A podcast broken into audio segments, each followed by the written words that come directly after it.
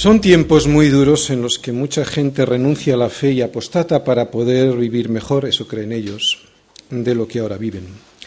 Y todo por quitar los ojos de Cristo y ponerlos donde no deben. Este error les lleva a desear aquello que no tienen ni otros sí para poder vivir mejor, eso creen, lo que termina produciendo una envidia que lleva siempre a la amargura. Pero nunca voy a dejar de decir la verdad por mucho que duela. Espero hacerlo con amor, pero la verdad ha de ser proclamada siempre, sobre todo en tiempos en los que es muy progre y popular decir que todo vale cuando no, no todo vale. Hoy vamos a ver el error de poner los ojos donde no hay que ponerlos para conseguir lo que otros tienen porque yo también me lo merezco, faltaría más. Hoy vamos a ver el error de alguien que estuvo a punto de dejar su fe por envidiar los cinco maridos y el que ahora tienes no es tu marido de los incrédulos, destrozando con ello todo lo que Dios ya le había dado. Hoy vamos a ver la envidia que a veces nos produce el pecado de los incrédulos. Hoy vamos a ver el Salmo 73. Con este salmo comienza el tercero de los libros del libro de los Salmos. Ya sabéis que el libro de los Salmos está compuesto por varios libros, cinco concretamente, y de los cinco libros que componen el Salterio, este tercero, que hoy vamos a comenzar, es el más corto. Tiene tan solo 17 composiciones, 17 salmos, la mayor parte de ellos de los salmos de Asaf, que fue uno de los principales músicos durante el reinado de David. Hoy en la iglesia hemos tenido un testimonio, ¿no? Y este salmo, este salmo es un testimonio también. Es un testimonio que ha sido de gran bendición para muchos creyentes a lo largo de los siglos. Un testimonio de alguien que estuvo a punto de abandonar la fe por envidiar a los incrédulos. Todos nosotros y por naturaleza tenemos la tendencia a esconder nuestros fracasos y miserias y a exaltar nuestros éxitos, glorias y triunfos. Pero un verdadero testimonio cristiano es todo lo contrario. Muestra siempre su miseria personal y cómo Dios le ha rescatado de ese muladar y le da la gloria a Dios por eso. Pues este salmo es así. En este salmo no hay ni un nanogramo de orgullo personal. Solo un hijo de Dios puede decir de sí mismo y decirlo con convicción y sin la falsa humildad de aparentar lo que no es, que casi se deslizaron mis pies, pero no caí porque me tomaste de la mano derecha, mostrándonos de esa manera su torpeza y su más absoluta necesidad de Dios. O decir, tan torpe era yo que no entendía, era como una bestia, dice. Era como una bestia delante de ti, mostrándonos así su falta de entendimiento y la brutalidad a la que él llega cuando es la envidia y no el consejo de Dios quien ilumina sus razonamientos. Este testimonio es una bendición porque nos muestra dos cosas. Que la fe, tras ser afinada como la plata por la crisis de la duda, puede salir robustecida si no nos dejamos guiar por la envidia y que la comunión posterior con Dios, la posterior a esa prueba, puede llegar a ser más real y mucho más gratificante que antes de esa prueba si no nos dejamos arrastrar por aquellos que solo creen en lo que ven en vez de lo que, lo que Dios dice. Esto es lo que vamos a leer en el testimonio de Asaf que no va a caer en la trampa de no creerle a Dios a pesar de que no obtiene una respuesta directa a a sus preguntas sobre el sufrimiento que padece. Y como después vamos a ver que esa fidelidad a Dios, a pesar de no hallar respuesta a sus dudas, como va a buscar a Dios en su santuario, él allí en la comunión con él y con la vista puesta en él, entenderá lo que antes no entendía. Allí, en la comunión con Él, la duda se convierte en certeza, lo que no entendía en entendimiento, la desazón que casi le hace perder la fe en triunfo que se canta y que se cuenta a los demás. Pero antes de comenzar este salmo, te diré una verdad. Solo duda el que cree. Los demás no dudan porque no creen en nada. Vamos a leer el Salmo 73, los versículos del 1 al 28. Ciertamente es bueno Dios para con Israel, para con los limpios de corazón. En cuanto a mí, casi se deslizaron mis pies, por poco resbalaron mis pasos. porque tuve envidia de los arrogantes viendo la prosperidad de los impíos, porque no tienen congojas por su muerte, pues su vigor está entero. No pasan trabajos como los otros mortales, ni son azotados como los demás hombres. Por tanto, la soberbia los corona, se cubren de vestido de violencia. Los ojos se les saltan de gordura, logran con creces los antojos del corazón. Se mofan y hablan con maldad de hacer violencia, hablan con altanería. Ponen su boca contra el cielo y su lengua pasea la tierra. Por eso Dios hará volver a su pueblo aquí y aguas en abundancia serán extraídas para ellos. Y dicen, ¿cómo sabe Dios? ¿Y hay conocimiento en el Altísimo?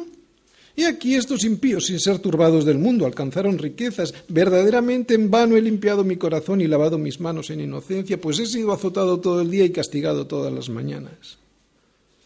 Si dijera yo, hablaré como ellos, y aquí a la generación de tus hijos engañaría. Cuando pensé para saber esto, fue duro trabajo para mí, hasta que, entrando en el santuario de Dios, comprendí el fin de ellos. Ciertamente los has puesto en deslizaderos, en asolamientos los harás caer. ¿Cómo han sido asolados de repente? Perecieron, se consumieron de terrores.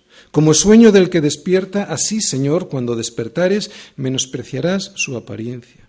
Se llenó de amargura mi alma y en mi corazón sentía punzadas. Tan torpe era yo que no entendía, era como una bestia delante de ti. Con todo, yo siempre estuve contigo, me tomaste de la mano derecha, me has guiado según tu consejo y después me recibirás en gloria. ¿A quién tengo yo en los cielos sino a ti? Fuera de ti nada deseo en la tierra. Mi carne y mi corazón desfallecen, mas la roca de mi corazón y mi porción es Dios para siempre. Porque he aquí, los que se alejan de ti perecerán. Tú destruirás a todo aquel que de ti se aparta. Pero en cuanto a mí, el acercarme a Dios es el bien. He puesto en Yahvé el Señor mi esperanza para contar todas tus obras. La envidia, ¿de dónde viene? Pues de poner la vista en donde no hay que ponerla. Salmos 73. ¿Por qué Dios permite en mi vida el sufrimiento si Él dice que me ama?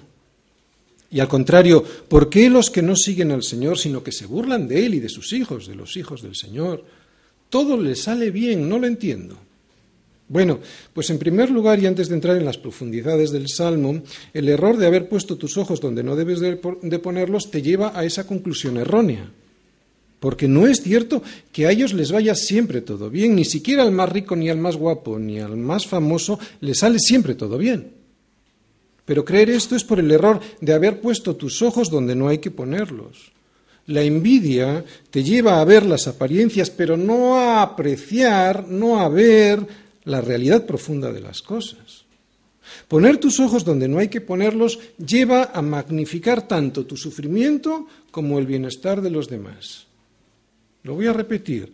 Poner tus ojos donde no hay que ponerlos te lleva a magnificar tu sufrimiento, tanto eso como también ver el bienestar magnificado en los demás. Pero es verdad que a veces el Señor permite en nuestras vidas un sufrimiento por el cual o para el cual no encontramos explicación. No hay nada más que leer el libro de Job y ver cómo Dios permitió en su vida enormes desgracias, ¿no? Enormes desgracias que dificultaban mucho creer en la bondad de Dios. Sin embargo, al final del libro podemos ver lo que Job vio, que Dios permitió todos esos sufrimientos porque tenían un propósito bueno en su vida. Job dice, de oídas te había oído. Esta es la conclusión de Job después de todo su sufrimiento, ¿no? De oídas te había oído, mas ahora mis ojos te ven.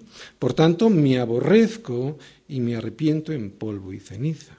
No le echa en cara a Dios la falta de misericordia que pudiera aparentar el relato, sino todo lo contrario. ¿Qué es lo que descubrimos cuando ponemos nuestros ojos en donde hay que ponerlos aunque las circunstancias que nos rodeen sean calamitosas, que sabemos que los que aman a Dios, todas las cosas les ayudan a bien. Pero yo reconozco que antes de saber esto en el corazón, uno lo que ve son otras cosas que no entiende y que le hacen dudar.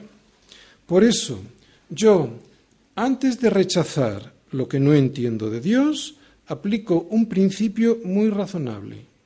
Es el siguiente. Nunca cambio lo que sé por lo que no sé. Lo repito. Nunca cambio lo que sé por lo que no sé. Y esto es lo que tú y yo sabemos. Versículo 1. Ciertamente es bueno Dios para con Israel, para con los limpios de corazón. Antes de que tu fe se tambalee, o lo que es peor, antes de que la llegues a poner en desfiladeros para los cuales luego ya no hay solución, te recomiendo lo que dice Asaf en este versículo 1. Este versículo 1 es la conclusión a, su sufrimiento, aunque nos lo presenta al iniciar el Salmo, para que quede claro.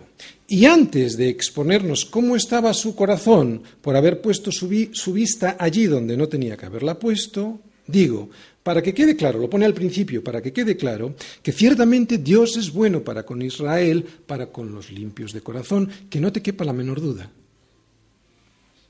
Este versículo 1 es el fundamento correcto en nuestras vidas. Dios te ama y Dios es bueno para con Israel. Esto es cierto. ¿Y quién es Israel? Porque no todos los que descienden de Israel son israelitas, ni por ser descendientes de Abraham son todos hijos, sino en Isaac te será llamada descendencia, nos dice Pablo en Romanos. La palabra Israel significa el que lucha con Dios y vence. ¿Cómo podemos vencer tú y yo? Obedeciendo a Dios. ¿Qué tipo de corazón es aquel que obedece a Dios? Los limpios de corazón.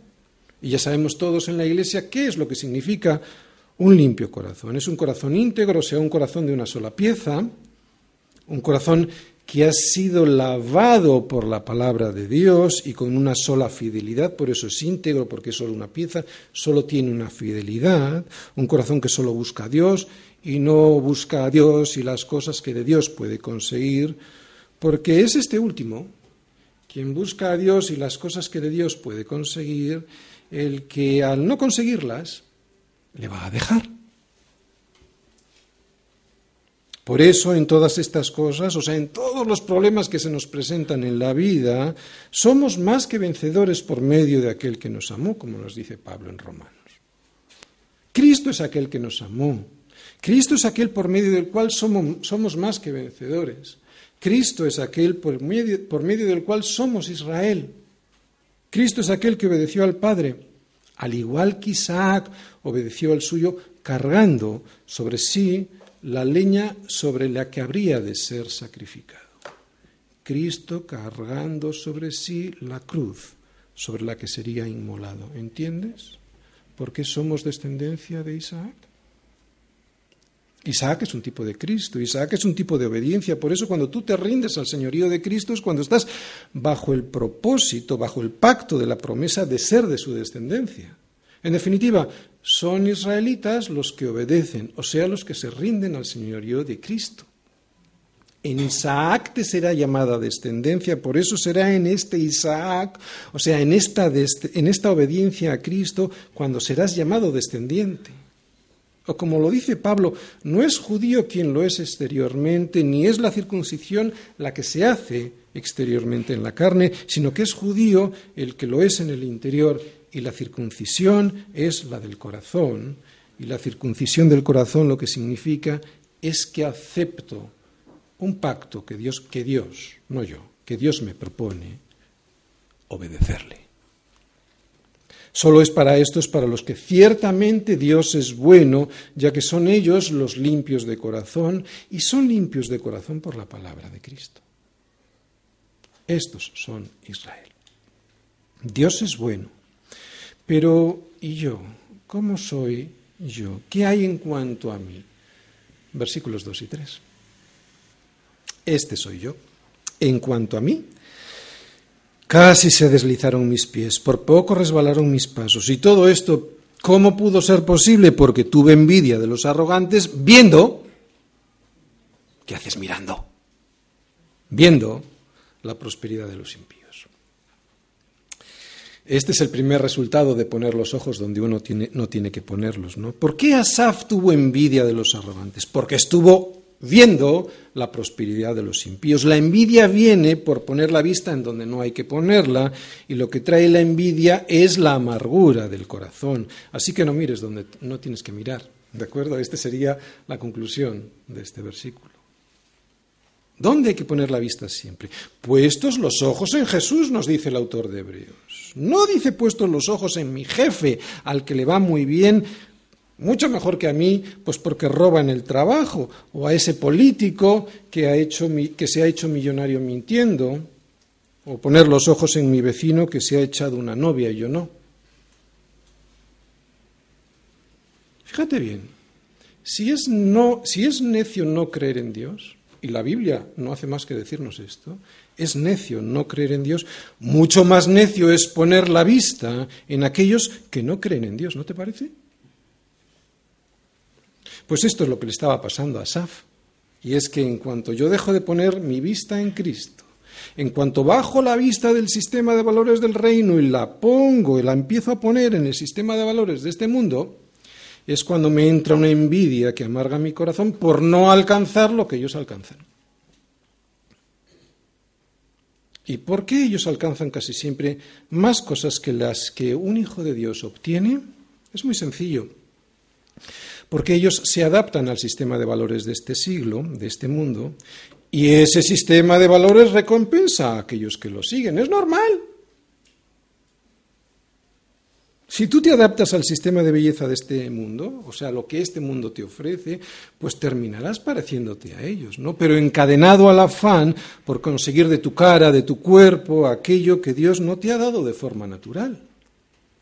No estoy hablando de no cuidarse, ¿eh? No estoy hablando de no vestirse dignamente. Estoy hablando del afán por tener esa estética que me venden en la publicidad y que he de conseguir a toda costa para ser feliz. Envidia. Si tú te adaptas a mentir, pues llegarás a tener algunas cosas que sin mentir sería imposible conseguir. Pero siempre con la angustia de tapar con otra mentira aquella primera con la que empezaste.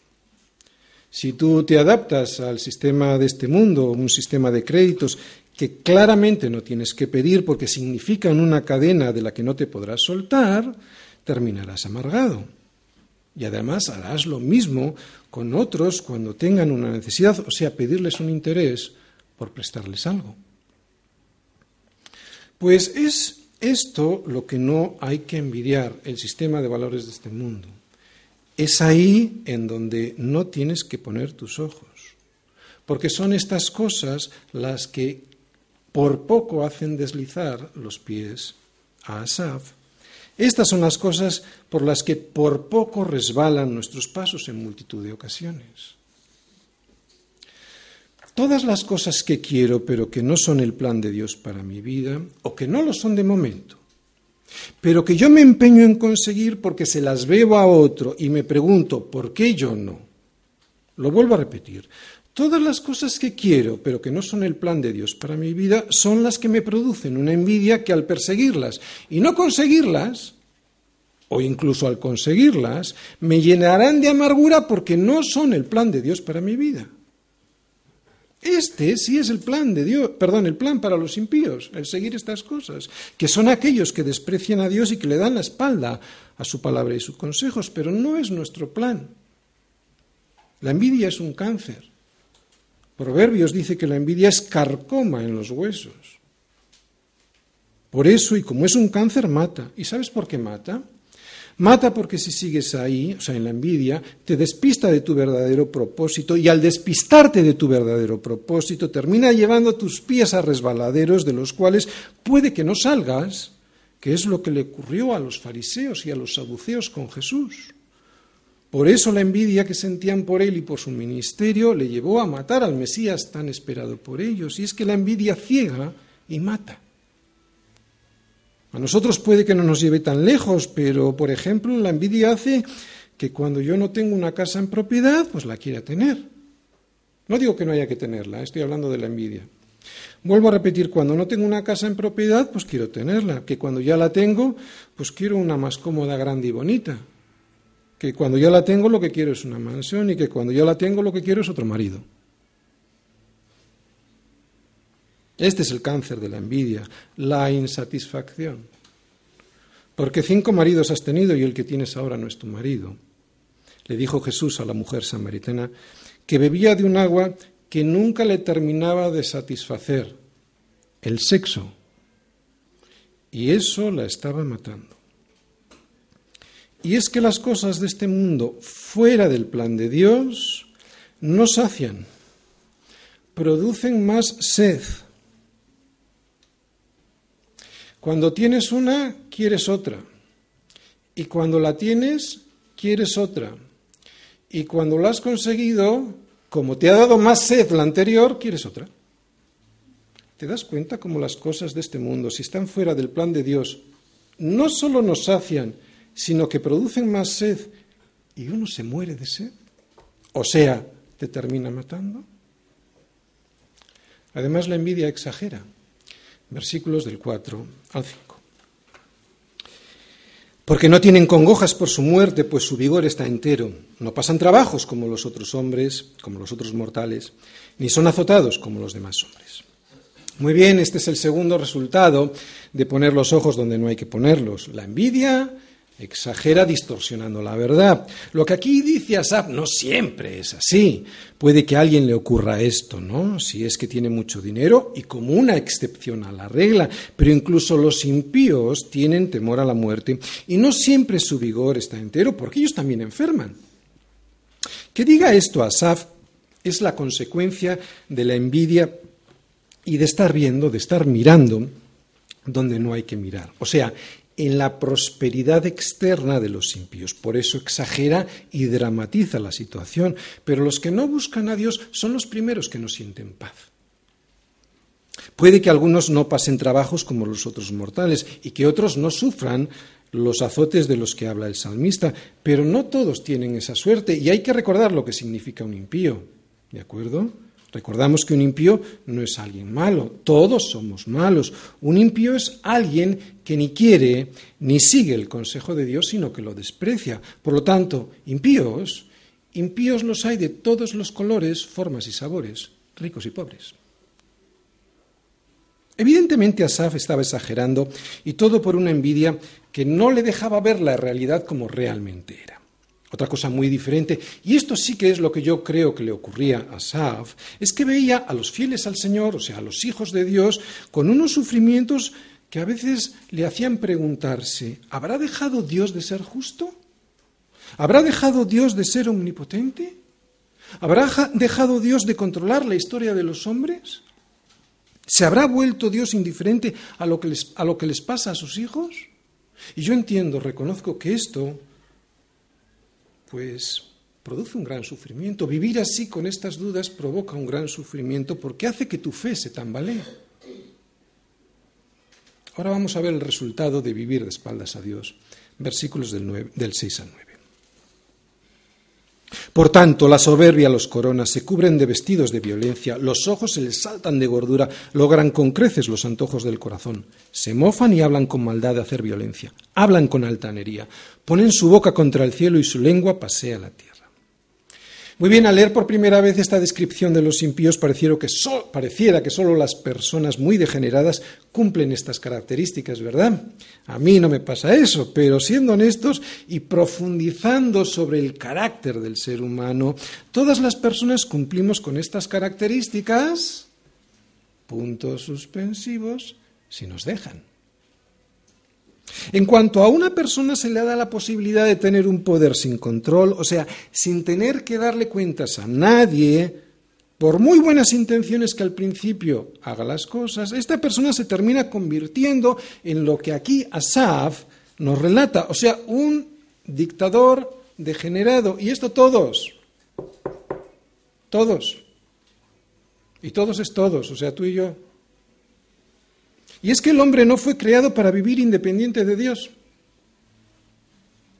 Y por lo tanto sin tener que dar cuenta de sus actos, ¿no? Sino que fue creado para vivir en dependencia a Él, por eso cuando los hombres pasan de Dios, la soberbia los corona, la violencia empieza a ser la forma en la que dirime sus diferencias con las demás personas, los ojos se les saltan de poder, logran con creces aquello que en su corazón al principio estaba oculto, pero que ahora con el poder en sus manos no solo consiguen, sino que ahora ya públicamente se mofan y hablan con altanería de que lo consiguen.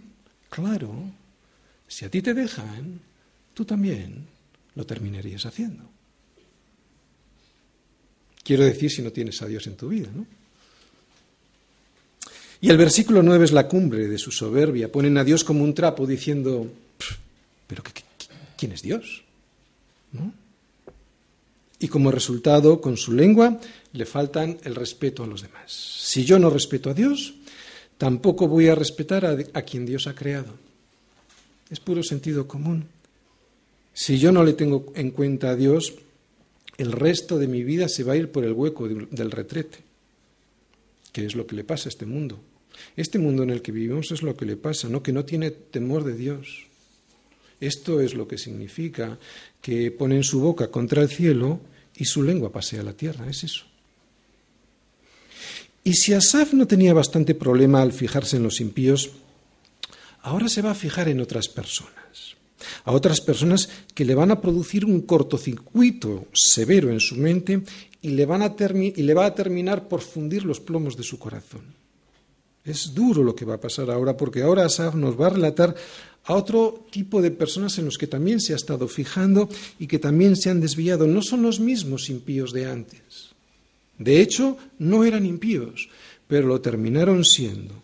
Lo que ahora nos va a describir Asaf son aquellos que decían ser del pueblo de Dios, pero que terminaron seducidos por la vida de los impíos. Versículo 10. Por eso, por haberse dejado seducir por el mundo, por eso Dios hará volver su pueblo aquí, o sea, al mundo del que salieron, y aguas en abundancia serán extraídas para ellos, las aguas podridas del mundo. No ames al mundo, y aquí la palabra clave es amar. No ames al mundo ni las cosas que están en el mundo. Si alguno ama al mundo, el amor del Padre no está en él. Ten cuidado porque si te dejas seducir por el mundo, por lo que el mundo tiene, por lo que el mundo hace, por lo que el mundo dice, terminas amándolo y terminas bebiendo y abundantemente del agua podrida que ellos beben. No ames al mundo. En cuanto amas al mundo porque envidias su forma de vida, terminas bebiendo y abundantemente de las aguas podridas que el mundo tiene. Y terminas diciendo versículos del 11 al 14. Y dicen, está hablando Asaf de estos hermanos que se han dejado arrastrar, ¿de acuerdo? Y dicen estos hermanos, ¿Cómo sabe Dios si ni se va a enterar? Y hay conocimiento en el Altísimo si ni sabe qué es lo que hago. Y aquí estos impíos, sin ser turbados del mundo, alcanzaron riquezas. Dicen ellos, ¿no? Y uno podría decir, ay angelito, pues ¿cómo van a ser turbados por el mundo si pertenecen a él?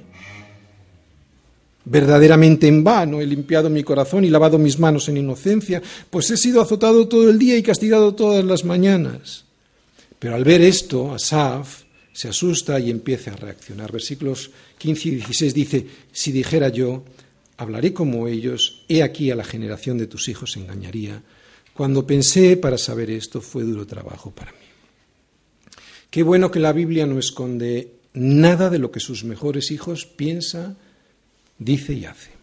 Porque gracias a eso yo puedo ver sus errores y evitarlos cuando aparecen en mi vida. ¿O hay alguien aquí que nunca ha dudado del amor de Dios? ¿Hay alguien aquí que como Asaf nunca ha sido tentado de dejar al Señor? ¿Hay alguien aquí que nunca ha pensado que en vano ha limpiado su corazón y lavado sus manos en inocencia al ver que los demás prosperan y que a él le cuesta salir adelante? ¿Quién no ha pensado que por servir al Señor se merece alguna recompensa que todavía no ha recibido? ¿Un trabajo, una mujer, mejor salud? Claro que lo hemos pensado. Yo por lo menos sí lo he pensado, y cuando pensé esto sin la perspectiva de Dios, fue duro trabajo para mí. Pero Asaf fue prudente. Fue prudente y para no dañar a los suyos mantuvo su crisis de fe en privado. Qué triste cuando un líder o un cabeza de familia habla como ellos, porque a la generación de sus hijos engañaría y los vacunaría contra el Evangelio y muy probablemente para siempre. Todo lo que hemos leído hasta ahora nos demuestra que para prosperar no se necesita a Cristo. De hecho, los hombres más ricos del planeta no tienen a Cristo, así que yo puedo prosperar sin tener a Dios en mi vida. Conclusión, el evangelio, el evangelio de la prosperidad es falso. Bueno, para el pastor no, porque es el que se lleva el dinero, pero es falso. Es tan falso que si dijera yo hablaré como ellos, he aquí a la, generación de tus hijos engañaría. Así que Asaf ya empezaba a darse cuenta de que algo no estaba funcionando bien en su vida y aunque estuvo a punto de resbalar y aunque sus reflexiones fueron duro trabajo para él, Asaf no tomó ninguna decisión hasta que, versículo 17, hasta que entrando en el santuario de Dios comprendí el fin de ellos. Este hasta que es la raíz del cambio, este hasta que es lo mejor del Salmo, por lo menos para mí, ¿no? Es lo mejor del Salmo porque nuestra vida solo empieza a cambiar en el momento en el que decidimos lo que decidió Asaf, que hasta aquí hemos llegado. Esto me pasa por ir en mis fuerzas. Las decisiones que tengo que tomar en mi vida las tengo que tomar con el Señor, no las puedo tomar en mi propia prudencia y sabiduría. Solo hasta que entramos en la comunión con Dios comprendemos muchas cosas que antes no comprendíamos.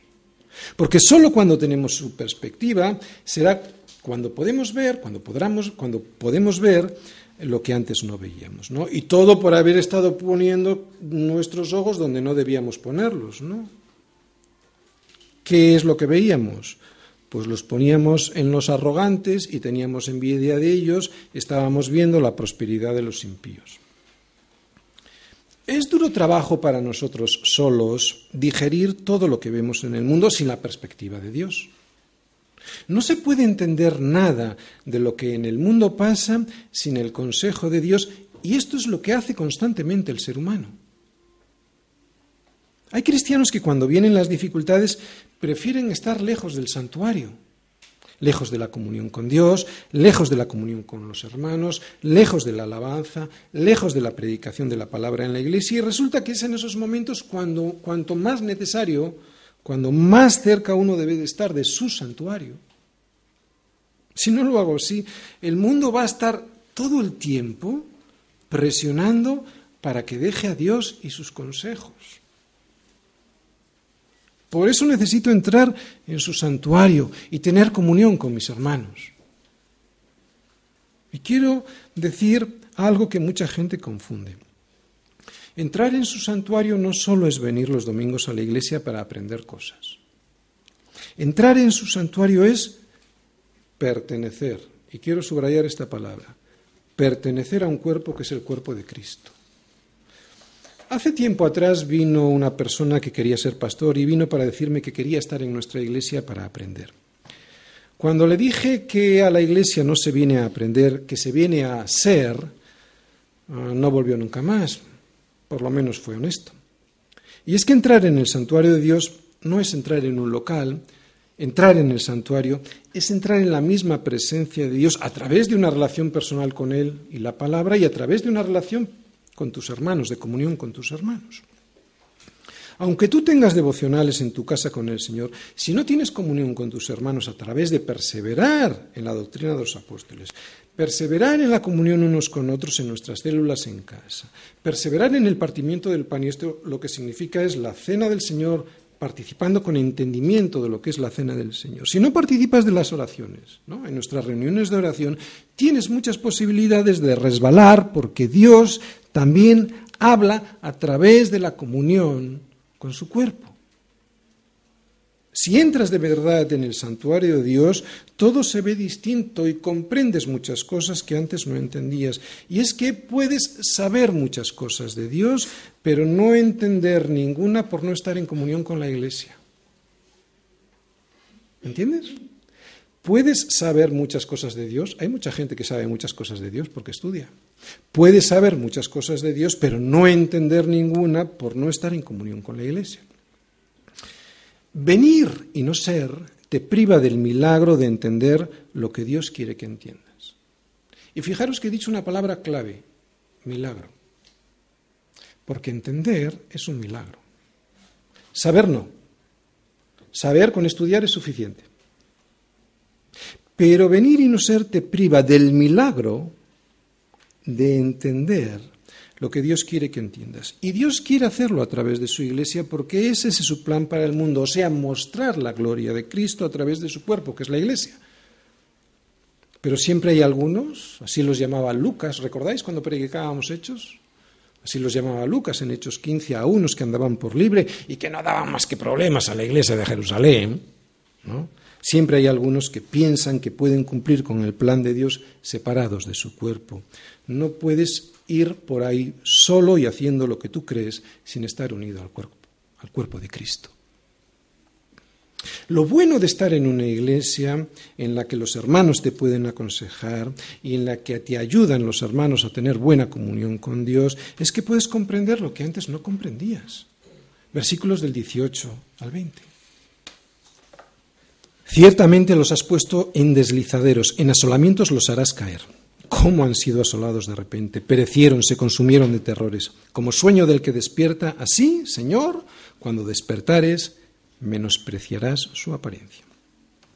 Este es el fin de ellos. Por eso, por lo tanto, y desde la perspectiva del plan de Dios, no había nada de qué envidiarles. ¿Te imaginas ahora a Asaf que era el encargado de la alabanza, de supervisar la música, llegar al santuario con todos sus hermanos y descubrir que estuvo a punto de cometer la mayor equivocación de su vida, que estuvo a punto, que, que descubrió, ¿no? que estuvo a punto de dejar la fe. Estas cosas solo se entienden cuando uno entra en la presencia de Dios junto a sus hermanos y deja de estar mirando con envidia la supuesta prosperidad de los impíos. Estas cosas solo se entienden en la iglesia. Claro que sí. ¿Qué es lo que entiendo? Que todo mi sufrimiento aquí en este mundo simplemente es una leve tribulación momentánea que además produce en nosotros un cada vez más excelente y, eter, y, y eterno, porque tenemos que tener la vista puesta ahí, eterno peso de gloria. Que los placeres, posesiones y honores de este mundo que alguna vez tuvieron los impíos serán como un sueño del que uno ni se acuerde cuando se despierte. Ahora Asaf ya tiene una nueva perspectiva y desde lo alto las cosas pues se ven muy diferentes. El impío estuvo durante un tiempo despreciando a Dios. Pensaba que él, Dios, no existía o que si existía, pues no se daba cuenta de las iniquidades que cometía porque parecía que estaba como dormido. Pero no es así. Y un día, al despertar, nos dice Asaf, evidentemente esto es una licencia poética, no es una forma poética porque Dios no está dormido, pero un día, vamos a decirlo así, al despertar, menospreciará todo lo que el hombre consideraba importante. Pero Asaf descubre algo más en su santuario, versículos 21 y 22. Se llenó de amargura mi alma y en mi corazón sentía punzadas. Tan torpe era yo que no entendía. Era como una bestia delante de ti. Bien, los momentos de mayor sufrimiento van a producir en nosotros uno de estos dos efectos. A veces los dos, el primero y el segundo. Ojalá siempre sea el segundo, pero uno de estos dos efectos. Una gran amargura en el alma y punzadas en el corazón o un mayor acercamiento y comunión con Dios. No hay mejor forja para el carácter cristiano que el sufrimiento de la prueba que el sufrimiento de la prueba si la paso estando en comunión con Dios, porque si no la paso, claro, no forja mi carácter. Lo repito otra vez, no y lo sabemos perfectamente. No hay mejor forma para el forja para formar un carácter cristiano que la prueba, si es que la paso, estando en comunión con el Señor. La luz que ahora tiene Asaf a través de su comunión con Dios le descubre con dolor tres cosas, y las he subrayado ahí. ¿Cómo estaba antes su alma? O sea, amargada por ver la prosperidad de los envíos. ¿Cómo estaba su corazón, lleno de dolor y de punzadas por no tener lo que otros tenían? ¿Y cómo estaba su entendimiento, embrutecido como el de una bestia? ¿Qué hacen las bestias? ¿Lo sabéis? Básicamente, ¿qué hacen las bestias? Comer, dormir y parir para ser llevadas al matadero. Y así hacemos nosotros, ¿no? El ser humano es lo que hace cuando está sin Dios. Vivir como bestias sin, sin otro propósito que ser llevados al matadero. Cuando alguien ha nacido de nuevo, cuando alguien de verdad ha nacido de nuevo, descubre que su comportamiento había sido como el de una bestia sin entendimiento y ya no le importan las respuestas a las preguntas que antes se hacía. Lo único de lo que se asombra es de lo mismo que se asombró Job, cuando entendió el por qué el Señor permitió las pruebas en su vida, por qué el Señor permitió su sufrimiento. ¿Qué es lo que entendió? Pues que de oídas te había oído y eso no salva a nadie porque de oídas oye mucha gente, que de oídas te había oído, pero ahora mis ojos te ven. Claro, cuando te ven, ¿qué haces? Pues me aborrezco. Y al aborrecerte, te arrepientes de quién eres en polvo y ceniza. Si esto no ha pasado en tu vida, si todavía estás pensando que tú no te mereces lo que te está pasando, si te justificas en todo lo que el Señor te confronta a través de la palabra, o de lo que por tu bien te están diciendo los hermanos en la iglesia, por mucho que creas que has entrado en su santuario, siento decirte que ni siquiera te has acercado a sus atrios, solo de oídas le has oído y nada más. Ahora bien, si en tu comunión con Dios le has visto a Él, y al verle a Él te has visto quién eres tú, y por eso te aborreces y te arrepientes, entonces, entonces habrás descubierto otra de las maravillas del Evangelio. Versículos del 23 al 24. Con todo yo siempre estuve contigo. ¿Y por qué estuve contigo? ¿Porque soy bueno? No, evidentemente no, sino que estuve contigo porque tú me tomaste de la mano derecha. Me has guiado según tu consejo y después me recibirás en gloria. Aquí veo tres de las cosas más importantes que por su misericordia Dios hace conmigo. Y es que a pesar de todo lo que he dicho, he pensado y he hecho en mi vida, incluso en mi vida como creyente, aun con todo, aun con todo, aun con todo, Él siempre me tuvo tomado de la mano. No se la tomé yo. Me ha guiado con su consejo. No se lo pedía yo. Para llevarme a donde está Él en gloria. Es Él quien me lleva, es Él quien viene a mi encuentro. Recuerdo qué es lo que le hacía a mi hijo cuando era pequeño, cuando le llevaba de la mano por la calle. Se soltaba en cuanto se despistaba con cualquier cosa. Por eso era yo, yo, y no él, quien lo tomaba de la mano por el camino. Era yo quien le decía, ven aquí, y le tomaba de la mano, dame la mano, y no se la soltaba. Es él quien me toma de la mano derecha, por eso la gloria es para él. Es Él quien me toma de la mano derecha, no soy yo quien lo hace porque enseguida me despisto y me suelto. Es Él quien lo hace para guiarme y llevarme donde Él está. Por eso, y cuando descubres este amor en tu relación con el Señor, ya no deseas las otras cosas que veías en los demás, teniendo envidia de lo que tienen los impíos. Lo que ahora deseas es otra cosa. Lo que ahora le dices al Señor es, versículos del 25 al 28, ¿A quién tengo yo en los cielos sino a ti? Y fuera de ti nada deseo en la tierra. Mi carne y mi corazón desfallecen, mas la roca de mi corazón y mi porción es Dios para siempre. Porque he aquí los que se alejan de ti perecerán. Tú destruirás a todo aquel que de ti se aparta. Pero en cuanto a mí, el acercarme a Dios es el bien. He puesto en Yahvé el Señor mi esperanza para contar todas tus obras. Sin ti mi carne y mi corazón desfallecen. Sin ti mi vista se pone a mirar todo lo que no debe. Pero cuando pongo mi vista en los cielos y veo que eres tú la roca de mi corazón, es cuando descubro que mi vida tenía otro propósito que el envidiar lo que muchos envidian. Ahora solo tengo puesta mi esperanza en ti, dice Asaf. Antes mi esperanza estaba en el dinero, o en mi salud, o en mi posición social, Incluso estaba puesta mi esperanza en las cosas de los demás, envidiándolas, pero ahora mi vista está puesta en ti para contar todas tus obras. Contar todas tus obras es dar testimonio de lo que Cristo ha hecho en mi vida. El testimonio del mundo siempre cuenta y canta sus propias glorias, ¿no? presumiendo de sus triunfos. Pero ¿cómo es nuestro testimonio? Nuestro testimonio siempre es este. He puesto en el Señor mi esperanza para contar todas tus obras. Casi termino. Resumen para no creyentes. Resumen para no creyentes. Puede ser que hoy alguien aquí siga sin entender el porqué del sufrimiento. La verdad es que no he pretendido explicarlo, solo he intentado exponer un salmo que dice que necesito a Dios, que es imposible entender algo de Dios fuera de la comunión con Él, que todo comienza a estropearse cuando, mirando hacia donde no tengo que mirar, me escapo del santuario de Dios, que el hecho de no entender algo no significa que no sea verdad, solo significa que no lo entiendo, que el hecho de que no esté de acuerdo con Dios no significa que Dios no tenga razón, solo significa que no estoy de acuerdo con Dios.